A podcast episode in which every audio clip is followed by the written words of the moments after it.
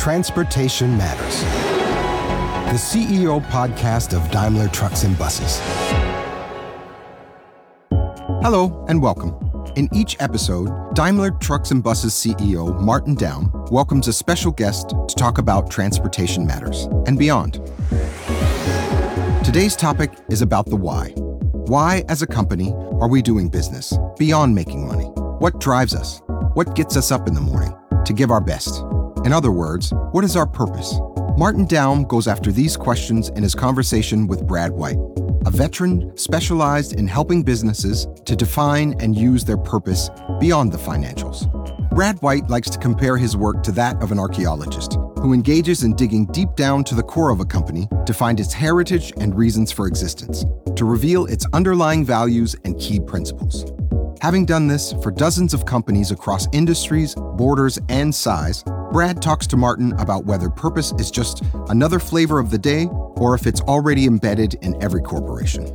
The two are also discussing why it's important to have a purpose and to live by it, and why, first and foremost, having a purpose is a basic human need. Hi, Brad. Welcome to, yeah, we can say welcome to the show, to the conversation. I'm really excited about it. And let's talk about purpose. But when I think of purpose in a company context. Isn't it just another flavor of the day? Like we had uh, cost cutting in the in the 90s. Now with the generation Y being more on the on the softer side, more of, on, on the side looking for sense, then we'd call it purpose and run purpose through a company. Isn't it a flavor of the day or more? Uh, you know, I think that it's more. I think certainly there are trends happening right now that make purpose a topic in business. But I also think about when companies were founded, whether they're founded five years ago, 10 years ago, or 100 years ago. The, the founder of that company rarely was looking just to make money. The founder wanted to have an impact in the world. The, the, the founder had an idea, some innovation, some need in the world that needed to be addressed. And so the, the founder started a business and grew the business and um, figured out a way to create value by selling things, moving things, performing services. And that is really the essence of purpose. You know, why does the company exist? And so you could say that there are, and, and, I'm sure we'll talk more about millennials and the expectations of the workplace today and, and changing attitudes and the impacts of globalization. But really, if you boil purpose down, you can look at anyone who started a company and you can say that that founder had a purpose. And that's been true throughout all of, of history, the history of business. And so um, there are influences that are making purpose important today. But I think purpose has always been important as long as we've been starting businesses and growing businesses. And I think this is a very important point, which I see in business too. A lot of things we emphasize and highlight today and purpose is one of those. Had been there forever. We potentially didn't have a word for it, a name, but we were in the past, and I'm now 30 plus years in the business. We had similar things, but we didn't give them the same name. But I, I really agree with you that the question why we are doing business is extremely important. And it's beyond making money. So, what, uh, where do you see purpose in what industries? I see purpose in every industry. The need for meaning that, that people have at all levels of an organization is a very basic human need. It goes back to human psychology that um, you know we can go several days without food, we can go f- far less time without water. But there's been studies that have shown that we can't go more than 30 seconds without trying to figure out the meaning of something. And this is a fundamental sort of biological need that we have, that we're always trying to figure out, you know, somebody else's intent and, and what things mean. And so it's encoded into who we are as individuals. And so if you think about a, an organization, a business as a collection of individuals, you have a group of people who are who are looking for meaning, right? They're looking to connect, they're looking to have an impact in the world. And so when we start thinking about this idea of purpose, that has an impact across all industries, across all businesses. You know, whether it's uh, trucks and cars, or if it's retail, or if it's manufacturing, or if it's services like accounting. People have a fundamental need for meaning and to connect with their work with some impact in the world, and that doesn't change across industries and across different kinds of companies. And so we see it because all businesses are essentially people. We see purpose in every business, in every culture around the world. So you wouldn't say that there is an there could be an absolute purposeless business, something without any purpose. I don't think so. I think there's always an answer to the question why why we exist. I mean, you had said that uh, that now more than ever, it's important to understand why a business exists. I think anytime you have an organization of people that get together, there's some reason why they're getting together. There's some objective. There's something they want to accomplish, and that's that's their purpose. But if every corporation and every business has a purpose, then you don't need to invent the purpose of that entity. You have to kind of figure it out and spell it out. Yeah, and we use this word excavate, right? Which is a which for me is a great visual for what we need to do as organizations to understand purpose. Uh, you know, excavation is really sort of digging something up, whether it's uh, dinosaur bones or or maybe it's uh, silver or copper that's been buried. It's there. It's in the organization. We have to to excavate it. We have to dig it up. We have to clear clear away what's covering it so that we can we can find it. And um, we see that organizations have a very unique purpose. Um, Aristotle said 2,300 years ago that where your strengths and the needs in the world intersect, that's where you'll find your calling or your purpose. And so this is also telling us that it's it's important that we look at each organization's strengths, what's unique about the organization. And that's going to be different across all organizations. And then, of course, we look at the needs in the world, and those are going to be different across organizations. And so I agree with you that all organizations have a purpose, and all of those different organizations are going to have a unique purpose based on who they are at their best and what's unique about them and the unique needs that they fulfill in the world. When you use the uh, analogy of excavation, is this a, a really difficult uh, excavation? Like you need machinery, or is it something where you just have to bend down and uh, kick a little bit dust away and then take the the emerald, you know, from the ground? Yeah, yeah. Well, my view is that it's enough excavation for it to be authentic. That you have to go deep enough to really find that emerald. And I think the larger an organization is, the more complex, the more global it is, the longer it's been in business, the more business units it has, the more digging is required. Um, and actually, this is, I think, something that you'd be familiar with. I mean, you you, have a global business, uh, many different business units. It's been in, in business. All of the business units have, have been around for up to and over hundred years in some cases. Your perspective on on your business, right, is um, is global and it's complex.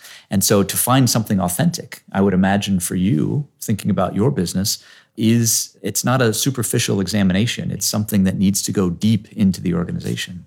Yeah, I remember that was one when when we started that journey of excavation was one of my biggest concerns because Daimler Trucks as a global company has so many different entities like Fuso in Japan, like our new founded Bharat Benz entity in India, like Freightliner in North America, a very proud company with a long tradition, and then certainly Mercedes trucks in Germany.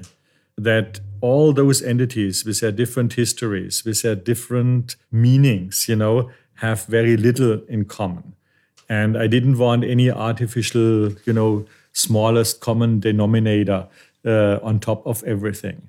So that was my biggest concerns. And on the other side, it was at the end, the highlight of the process. So there is a deep thing which all have together, and that has to do with transportation and transportation matters. And our podcast series here is potentially one of the outcomes from that. But why didn't we talk about purpose 10 years ago or 20 years ago? Why is it now uh, on the agenda? And it's not just on our company. I see it a lot of companies, you know, trying to put that purpose concept in front. Yeah.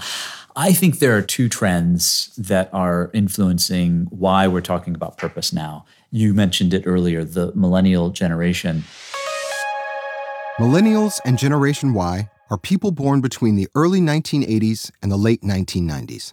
In particular, the millennials are considered the first truly digital generation, growing up with the internet, digitalization, and smartphones from the time they were born. The name Generation Y stems from the assumption that millennials question existing traditions and structures, which is also exactly the key question of purpose. Younger workers now are expecting their companies to have some purpose other than purely making money.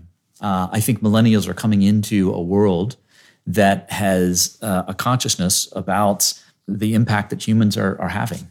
Uh, I think 10, 20, 30 years ago, we didn't think about the impacts that um, businesses are having on the earth uh, nearly as intensely as we, we do today. We didn't know enough, we didn't have the fact base.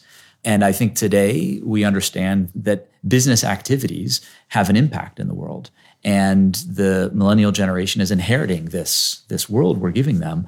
And they have a consciousness and a, a very deep need to um, work for businesses that are actively trying to improve the world, whether that's uh, socially or, or through uh, climate change.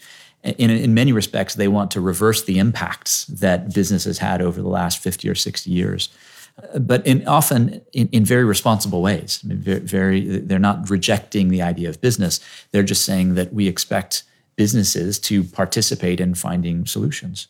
And so I think that's the, the first trend. The second one is globalization. You know, over the last 30 years, certainly I, I don't need to tell you that the world has become more globalized because you're in the business of helping the world become more globalized and moving Absolutely, things around. Yes. Yeah, and and globalization, I think, um, has also called us all to understand the impact that business is having. Not just locally in our communities where we may have a factory or we may that's where we work, but to have an understanding that um, as businesses become global, they're having an impact globally and can have a positive impact globally. And I, I think these two trends, the intersection of these two, um, have led us to have more of a consciousness around purpose as a business topic. And that gives me another idea. I mean, when you talk about globalization, you meant the movement of goods and getting people together. But I would say the biggest globalization we have when it comes down to information. Mm. Today, information something happens in the world in within milliseconds you know it's around the entire globe a couple of years ago uh, you had to do a photo a picture and then you have to send it by mail you know to then you have it three four days later. Today you have it really within seconds around the globe. So that is for me the really true globalization. You can't hide on the one side but on the other side good news.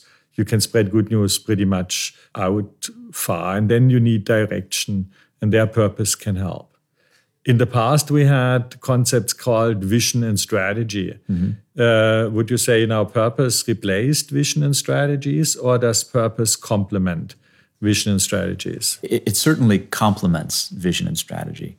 I think about often there's there's vision there's strategy there's mission and they all serve a role. And, and the way i think about it is vision is where you're going.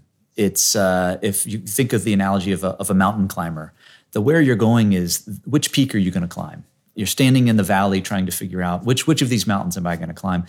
Because it, it matters that if you have a, a team or a group or an organization, uh, uh, you need to give them some place uh, to go. You need a destination, an objective. And so, which mountain you're going to climb, that's your vision, that's your direction.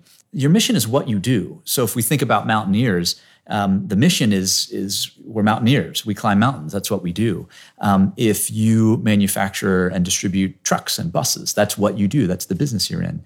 Strategy is a set of, of choices around how are we going to invest in order to get from where we are to where we want to be to, to achieve that vision. And I would say purpose complements this because purpose answers the essential question why behind all of that why should I climb that mountain and waste all that energy? Why the heck should I really walk up that hill? That's exactly it. That's exactly it's it's why are we mountaineers in the first place? Why why, why do we choose to do this? Why are we going up that mountain? And why do we use this specific strategy? You know, why is it important that we that, that the strategy we choose connects that idea of what we do and, and where we want to go. And so the idea of purpose is sort of underneath all of those ideas, constantly answering the question, why? Why are we doing this? Hmm. And we, I would say, we experienced that when we at Daimler did the excavating of our purpose at Daimler Trucks with a global organization behind it. And I would say for me, one of the most impressive part was when I got similar sentences from people all over the world, you know, whether a worker in Brazil or an employee in India or an executive in the United States all contributed to similar facts in all the aspects. Yeah, and I think that the part of the reason behind that is that despite that there are different business units in different geographies, that fundamentally, if you think of something, let's take the, the example of, of a nurse or a doctor. A nurse or a doctor in China or in Argentina or in Mexico or in Kenya, they all serve the same purpose, right? They're, they're all trying to improve the human condition. They're all trying to, to fundamentally help people to, to battle disease or to prevent uh, themselves from, from getting sick in the first place. And if you ask them about it all over the world in different cultures, you get a similar response. I think it's true in, in organizations like Daimler Truck, where you have uh, it's the, the scale of operations is global and you have people all over the world and you start to ask them what kind of an organization are we? What do we stand for? Uh, what sort of needs in the world are we delivering on?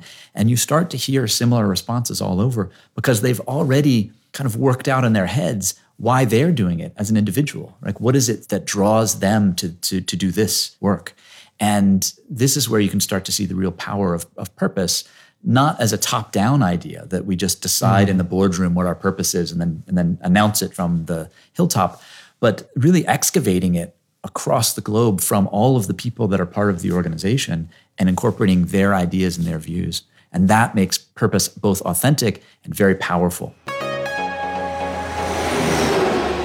When we talk purpose and, and, and we look how you uh, created, it's far more than a tagline for you at the end. Yeah. So the purpose is then a description of why we are here, certainly summarized in a tagline, but then you come up always with so called purpose principles. Could you elaborate a little bit more on those? Yeah, absolutely. You know, I, I mentioned earlier um, Aristotle's view that when your strengths and the need in the world intersect, that's where you'll find your calling.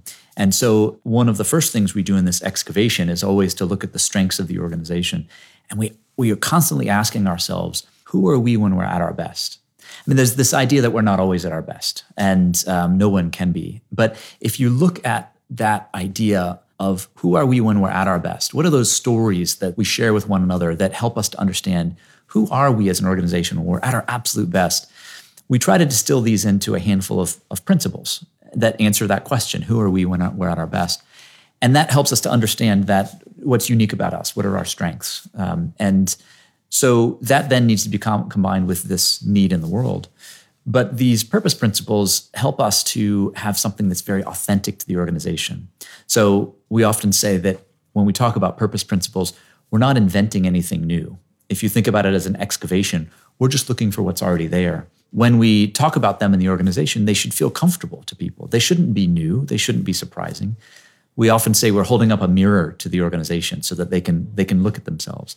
And so done well, the purpose principles authentically articulate who we are when we're at our best, and people should look at them and say, "Yes, that's an organization that I want to work for. I'm proud to be part of that organization. I want to continue the living what makes us best." And this is why purpose principles are an important ingredient for the purpose. Mm, mm. No, and for me that was important too because when we had then the purpose principles developed, I saw them immediately on three different levels where we can really use them in our daily life around the globe. One is how we interact inside the organization mm-hmm. with each other. Secondly, how we interact with our customers.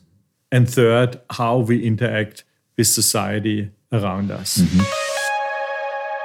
The people of Daimler Trucks and Buses share the same purpose, and in doing so, team members around the world act on the same basic principles. We start with listening, we build to solve, we lead with a long view, and we progress together. Combined, they underline the purpose we serve those who keep the world moving. And I would say now it would be about time to lift the purpose of Daimler Trucks and to get more specific from the general uh, to, to the practical application. In summary, I would say what, what you guys find out is that we deliver products to move people or goods everywhere in the world, in all situations. Whether that is water to get out a wildfire somewhere in Spain with a Unimog, or whether it's a bus in Japan to carry kids to school or a school bus in the United States, or whether this is a long haul tractor who carries a load from A to B anywhere in the world. Different technology levels, different road conditions, different trailers, but it's somehow a power unit that moves goods from A to B.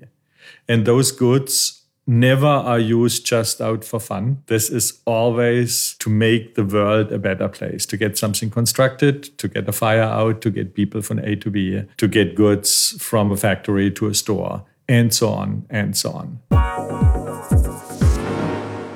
What are, in your opinion, the biggest mistakes a company can do once we have developed the purpose? So, I think one of the biggest mistakes is to say, ah, we have a purpose. We have a line, we have a description, we have articulated, we've, we've finished the excavation. So we've taken the big machines, the excavators, we've parked them in the garage and we dust our hands off and, and then we go home. I think the biggest pitfall, the biggest mistake is not understanding that excavation is maybe 10 or 20% of the effort. The remaining 80 to 90% is, is living it. It's making the hard choices to embed the purpose in the organization so that it is something that the entire organization lives every day. That I think is the biggest pitfall that I see. Could you, without necessarily naming particular company names, could you tell me or describe one very positive example where you have seen where a purpose really was able to change a company? Well, there's there's one example, and and uh, I can tell you who they are um, from the U.S. CVS Healthcare, which was a local convenience drugstore chain that was started. It was uh, CVS stands for Customer Value Store. It was started in Rhode Island. And uh, about 10 years ago, they took a step back to understand what their purpose was, to ask themselves, what, what, what business are we really in? Why, why are we in this business? What value are we creating in the world? And they decided that, uh, that they have always been and they will always be in the business of helping people on their journey to better health. And when they looked at that purpose and they, they had said, We've done a good job of excavating it, this really is our purpose, and, and we need to start living this, they realized they were doing one thing that was absolutely contradictory to that purpose. And that was they were selling tobacco products and oftentimes selling tobacco products to you know teenagers. And it was a $1 billion revenue uh, line of business for them. And so they took the very difficult uh, decision to stop selling tobacco products. And so this is about 10 years ago, and it's a it's somewhat well known example of a company that, because of their purpose, made a very big business decision. Now, what this also did, the second part of the story isn't that they said, ah, we're just going to uh, lose a billion dollars of revenue next year. What it forced them to do was then to think, how do we replace that with something that's consistent with our purpose? And so CVS started to go out and to acquire other businesses that were much more in line with the idea of helping people on their journey to better health. And so now CVS is uh, one of the the largest companies in the world. It's one of the most successful, um, and in part because they've been living that purpose. If you think about social impacts, um, there were lots of studies that were done on the rates of smoking in the US after CVS pulled tobacco products from their shelves. Because you could say, ah, well, somebody else will just sell the cigarettes. Well, it turns out that, that cigarette smoking was reduced uh, across the US in all the locations where CVS had stores. And so that was a lasting positive social impact on top of being good business for CVS. Do you think that going back maybe 10 years in your career, if there had been a purpose articulated 10 years ago, would you have used it uh, to make decisions differently or to think differently about, about any decisions? And thinking about the last 10 years, do you think that going forward over the next 10 years, there will be decisions that, that you'll be making where purpose is going to be uh, provide guidance uh, or provide the, the North Star for how you make those decisions? I mean, the general problem in in our business is always that this short-term, long-term view. Mm-hmm. That I would say here a clear purpose statement top down into the entire organization is very important. Secondly, we always talk customer view. Yeah, I remember that 20 years ago already. We have to have the customer in mind. How customer oriented is that manager? How customer oriented are we as an organization? The true customer view is how do we make our customer more successful? Yeah. Do we solve an engineering puzzle or do we solve a customer problem at the end of the day? And yes, I'm fully aware that a couple of inventions we did in the past were more solving an an engineering puzzle than having a true customer need in mind. And for that, I would say the purpose here would have helped us in the past in its clarity. Individual elements had been always there. And then for me, this progress together is in a global organization, something which I would say is always a great rallying cry. It's not about who is the best and the fastest. You know, we are one team. Yeah, so we progress together. But for me, the progress together is a similar thing. Is the I want that every single employee with us knows that we progress as a company only together if the societies we are in progress. And that is environmental sustainable health as well as a financial health. It needs both. It's not a contradiction, one or the other. Yeah, it has to be both.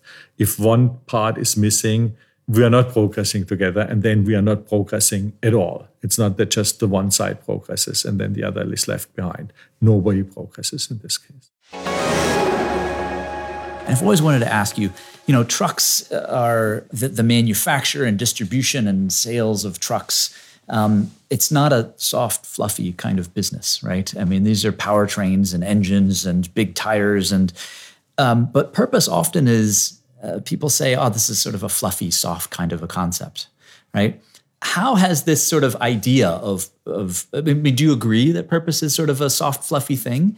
And also, then how do you think about purpose in an organization that's fundamentally, you know, a heavy industry?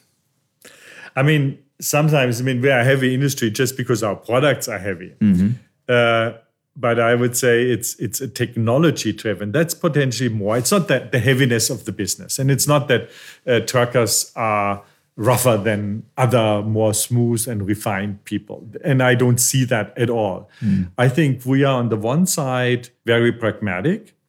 Why? Because our customers are pragmatic. You know, driving a truck, driving a bus is often a penny pinching business.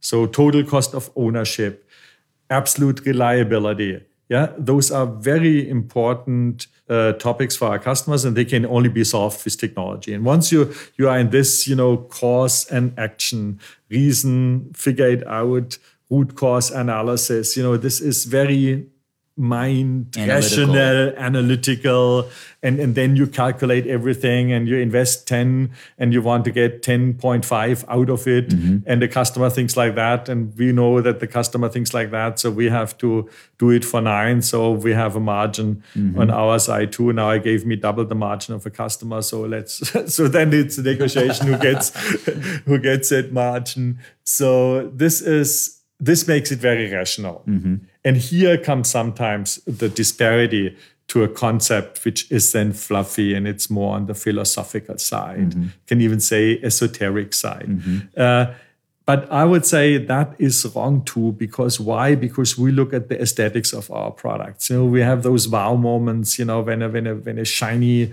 new truck, you know, is presented. You know, I see it when the customers pick up the trucks in our delivery centers. You know, for them, this is a really big and huge moment. And yes, it looks good. And yes, uh, you can show it to your family, you know, and you can proud about it. You know, I'm a truck driver. This is in every country is something, you know, which which means something, you know, that sometimes uh, carries far more image than just being in a regular office job, you know, which seems to be boring. Mm-hmm. Driving a truck is an exciting part.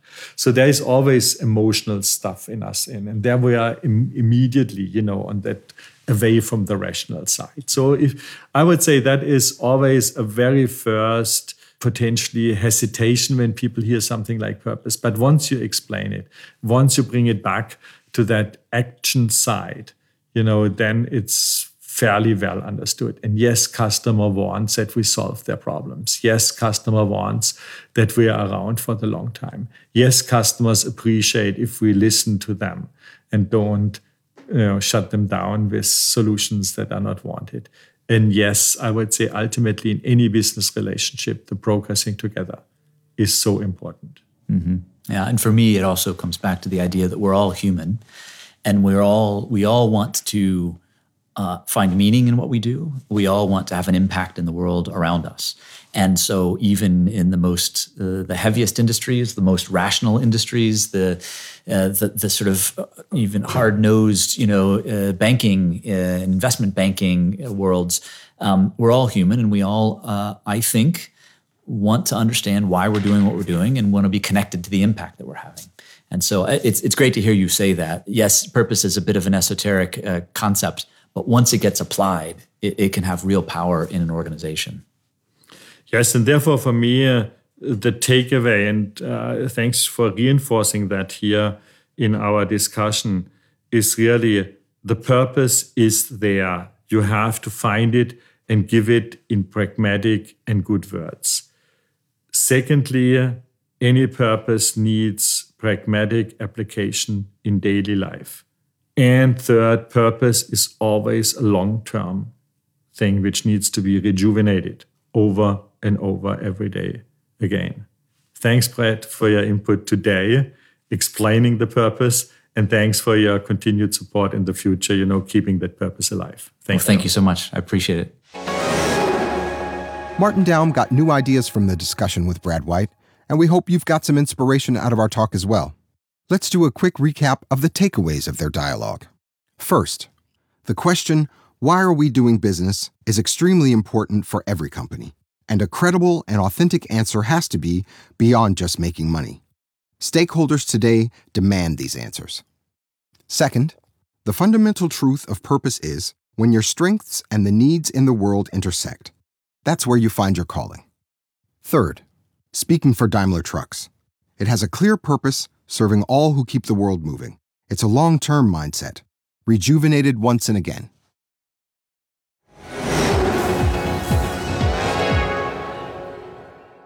This was Transportation Matters, our Daimler Trucks and Buses podcast. Thanks for listening. If you enjoyed what you heard, hit like and subscribe to Transportation Matters on your preferred podcast platform. Our next episode is available on the 4th of December. Martin Daum will then talk to Terry Stotts, head coach of the Portland Trailblazers NBA basketball team, about leadership, motivation, teamwork, and strategy. Meanwhile, you might want to check out another Daimler podcast. It's called Headlights. Daimler employees around the world share their unique story of what it's like to work at a global company like Daimler.